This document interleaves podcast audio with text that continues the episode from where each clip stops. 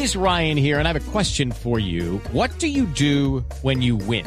Like, are you a fist pumper? A woohooer, a hand clapper, a high fiver. I kind of like the high five, but if you want to hone in on those winning moves, check out Chumba Casino. At ChumbaCasino.com, choose from hundreds of social casino style games for your chance to redeem serious cash prizes. There are new game releases weekly, plus free daily bonuses. So don't wait. Start having the most fun ever at ChumbaCasino.com. No purchase necessary. BGW. Void were prohibited by law. See terms and conditions. 18 plus.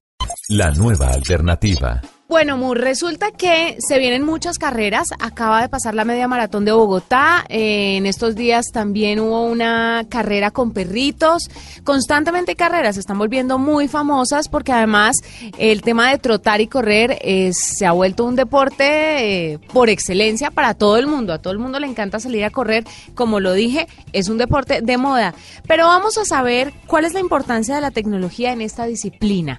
¿Qué tan presente están las innovaciones en esta en este nuevo estilo de vida que están adoptando tantas personas? Y hablamos sobre todo de la de la tecnología wearable porque hay muchos elementos deportivos que le pueden ayudar a correr de una mejor manera. Para esto saludamos a Pablo Restrepo, que es un ex competidor olímpico colombiano y fundador de las tiendas Ejercicio Inteligente. Pablo, bienvenido a la nube. Hola Juanita, ¿cómo estás? Muy Gracias. bien. Pablo, estamos muy contentos de tenerlo y quiero que me cuente un poquito cuál es la importancia de los wearables deportivos, cómo ayudan al deportista. Bueno, los esta es una nueva tecnología que, digamos, tiene por ahí unos cuatro años que ha empezado a llegar a, no solamente a la frecuencia cardíaca o al relojito de, que se usa en el día a día, sino que está empezando a usarse en todo el cuerpo. O sea, hoy en día estamos hablando de, tecnología aplicada a medir la sudoración o la deshidratación de las personas y obviamente lo que más conocemos nosotros son, son estas pulseritas que nos están midiendo la, frecuencia cardíaca, los pasos, el sueño, las calorías. Eso, eso tiene dos lados, uno, uno muy interesante que, que le permite a uno saber eh, qué tanto descansa o, qué tan activo es uno. Y tiene otra parte que es un poquito complicada o pesada y es que hay mucha gente, muchas personas que, se resisten un poco a, a estarse midiendo todo.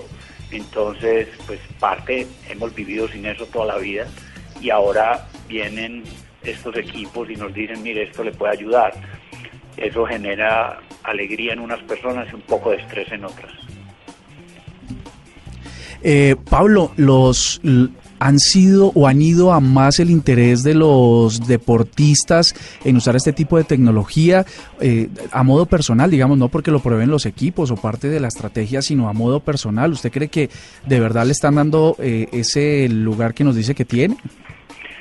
Bueno, los monitores de frecuencia cardíaca se inventaron hace cuarenta y pico de años y han ido en evolución y fueron inventados inicialmente para deportistas eh, son un, equipo absolutamente maravilloso en el tema de, control, seguimiento y planeación del el deportista. Las personas que entrenan muy bien, las personas que están eh, con ánimo de competir, esas personas están siempre utilizando esa, esos monitores. Hace cuatro años aparecieron los monitores que ya no tienen banda, que son más para medir actividad física, ya no son tanto para el gran deportista. Esos son muy interesantes, digamos que son la nueva generación y se dice que en el 2020 o 2021 22 el 50% de la población va a tener un, equipo de esos en la mano. O sea, eso dicen los estudios. Entonces, ese es un gran mercado al cual las marcas que conocemos nosotros de celulares y todas los famosos, pues le están apostando también a ese, a ese tipo de, de tecnología. ¿Qué tan eficientes son, Pablo, este tipo de tecnologías? Porque de verdad los que son entrenadores, le voy a dar el caso personal, porque siempre es bueno un testimonio eh, del que partir. Y por, por ejemplo, yo voy al gimnasio y mi entrenadora me dice que ella no confía mucho en los monitores de pulso, en los que están en el, en el, sí, en, en la mano, porque no mide bien los- las pulsaciones. Le gustan más los de banda aquí debajo del pecho porque dicen que son mucho más eficientes. Y la verdad es que cuando usted está en estas nuevas máquinas en el gimnasio, que también si usted pone las manos le mide el pulso, es una cosa el, el ritmo cardíaco que lleva la máquina y el que va en su reloj. Lo que dices tú es que esas son informaciones diferentes. Son informaciones diferentes y a veces se siente que no que no corresponde a la realidad. Entonces, quiero saber, usted que es un ex competidor olímpico y que nos está hablando del tema, ¿qué tan fiel son cada una de estas cositas, de estos aparatos tecnológicos? Bueno, es precisamente un poquito de lo que explicaba. Eh, el monitor de frecuencia cardíaca con banda al pecho es, es una herramienta mucho más precisa porque esa mide electricidad. O sea, cada vez que el corazón genera una contracción, un latido, eso lo detectan eh, un par de electrodos que están ahí y transmiten esa información.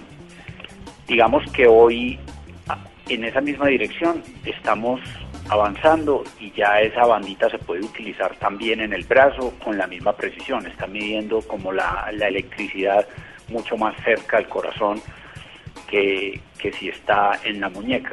Cuando lo usamos en la muñeca, él está utilizando es el pulso. Entonces, a través de un, infrarrojo en la parte de atrás, eh, él alcanza a medir cada vez que hay flujo sanguíneo en la circulación en la piel. ¿Qué pasa?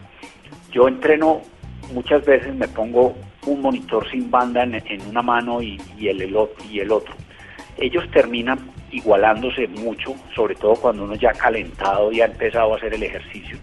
A veces se demora un poquito, pero la literatura nos dice que es un monitor que puede funcionar muy bien para muchas personas, pero hay algunas personas que tienen eh, algún tipo de interferencia, que hay demasiados vellos en, en la mano, eh, que hay el, el color de la, de la piel de la persona, lo, lo flaquita que sea la mano.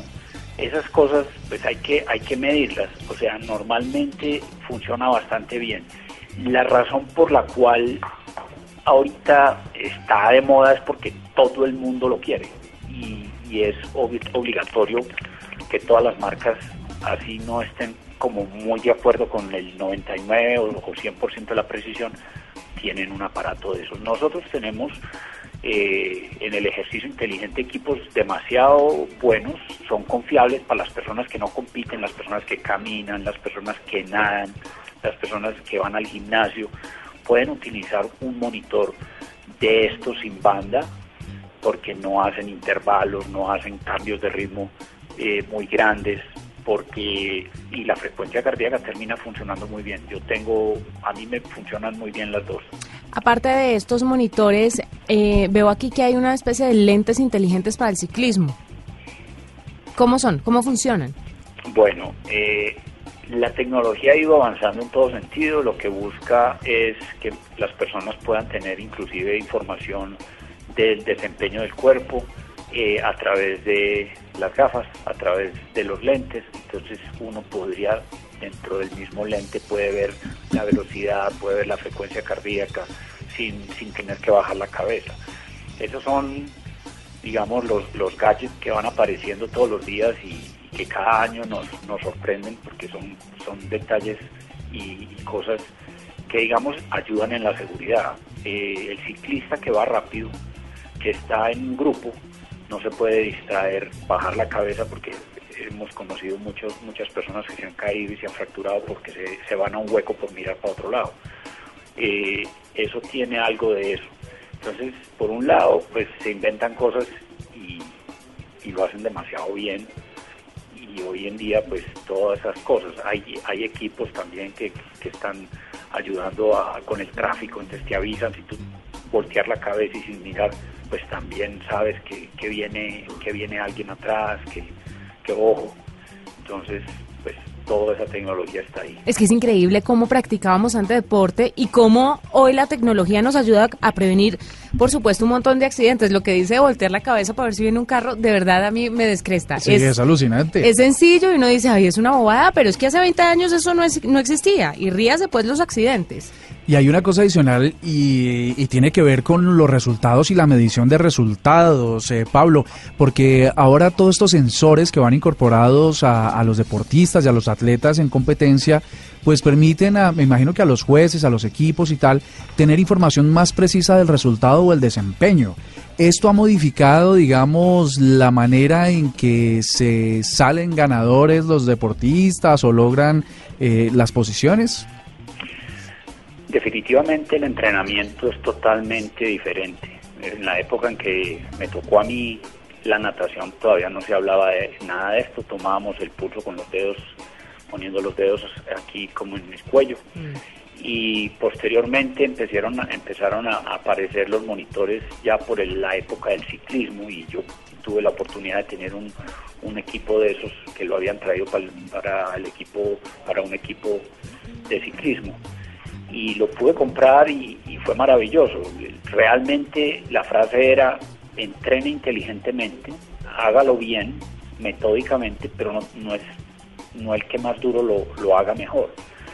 De ahí la importancia de tener un programa. Los monitores, digamos, de frecuencia cardíaca que estamos hablando o de actividad son demasiado buenos, pero lo mejor y lo que está pasando en los últimos años y en los últimos cinco años es que están apareciendo la interpretación, los programas para interpretar toda esa frecuencia cardíaca y volverlo positivo para uno. O sea, uno puede empezar a hacer planes de entrenamiento, puede ir eh, mejorando y todo se va midiendo Mm. y va quedando y de una manera muy sencilla porque uno no tiene, lo único es hundir un botón después del entrenamiento y eso se va a la base de datos de esas compañías, genera unos registros y te puede comparar contigo mismo o con otras personas. Entonces, pues yo diría que ahí como complementando un poquito de eso, la gente se sale un poco, se queda como en la competencia contra los vecinos y se, se emocionan demasiado, pero dejan atrás el entrenamiento inteligente que es hacerlo a su ritmo. Mire, es Claro. supremamente interesante. A mí he tenido la oportunidad de mm, tener tres relojes de distintas marcas que miden el tema del funcionamiento en el ejercicio y todo. Y hay algo súper interesante y es lo que decía precisamente Pablo que motiva un poco a las personas y es la comparación entre usuarios. Entonces usted compara, si usted empieza a entrenar, entonces usted y yo empezamos a comparar Como y se vuelve. Sí, como un juego, como un reto entre los dos y de una u otra forma es una motivación muy grande. Y mire que entre ayer y hoy hemos hablado de cómo la tecnología cada vez se mete más en las cosas cotidianas a las que todos, sin excepción, estamos acostumbrados. La- los que hacen ejercicio o de pronto los que no hacen mucho, pero igual en algún punto de su vida habrán hecho o harán ejercicio. Y también en el estudio cómo la tecnología llega a ser parte y llega a fortalecer y a hacer más robustas eh, estos aspectos que de verdad pues los estamos necesitando. Yo creo que de fondo lo que también puede pasar es que los nuevos deportistas se motiven con el uso de estos gadgets, ¿no? No falta, no falta, y vamos a ver si a alguno de nuestros oyentes le pasa, que le, re- le regalan de Navidad un, un- un- un reloj, ¿no? Un iWatch que le, le hace alguna medición. Y eso hace que se motive a salir a correr, a ver cómo funciona. Y luego, como le va dando la- el monitoreo de los pasos, el ritmo cardíaco y la cosa, pues termina, incluso puede ser, quien quita, motivándose a seguir a- haciendo la práctica del ejercicio. Hay muchas eh, alternativas y no solamente esto cuando usted está haciendo ejercicio, sino, por ejemplo, después del ejercicio, la recuperación. Esas cámaras en las que usted se mete y están a temperaturas muy, muy, muy, muy bajas, entonces puede relajar su cuerpo de una u otra forma. O los aparaticos que hacen masajes. Bueno, no Uy, qué rico masaje ahí. Inalámbricos, Bluetooth. No, una verdad. Delicioso los masajes. ¿Usted preferiría sí, estilo antiguo, no? sí, a, a la vieja escuela. Sí, señor. Pues muchas gracias, eh, gracias a Pablo Restrepo, ex, ex competidor olímpico colombiano y fundador de las tiendas Ejercicio Inteligente, que nos contaba un poquito sobre la tecnología y, por supuesto, el ejercicio.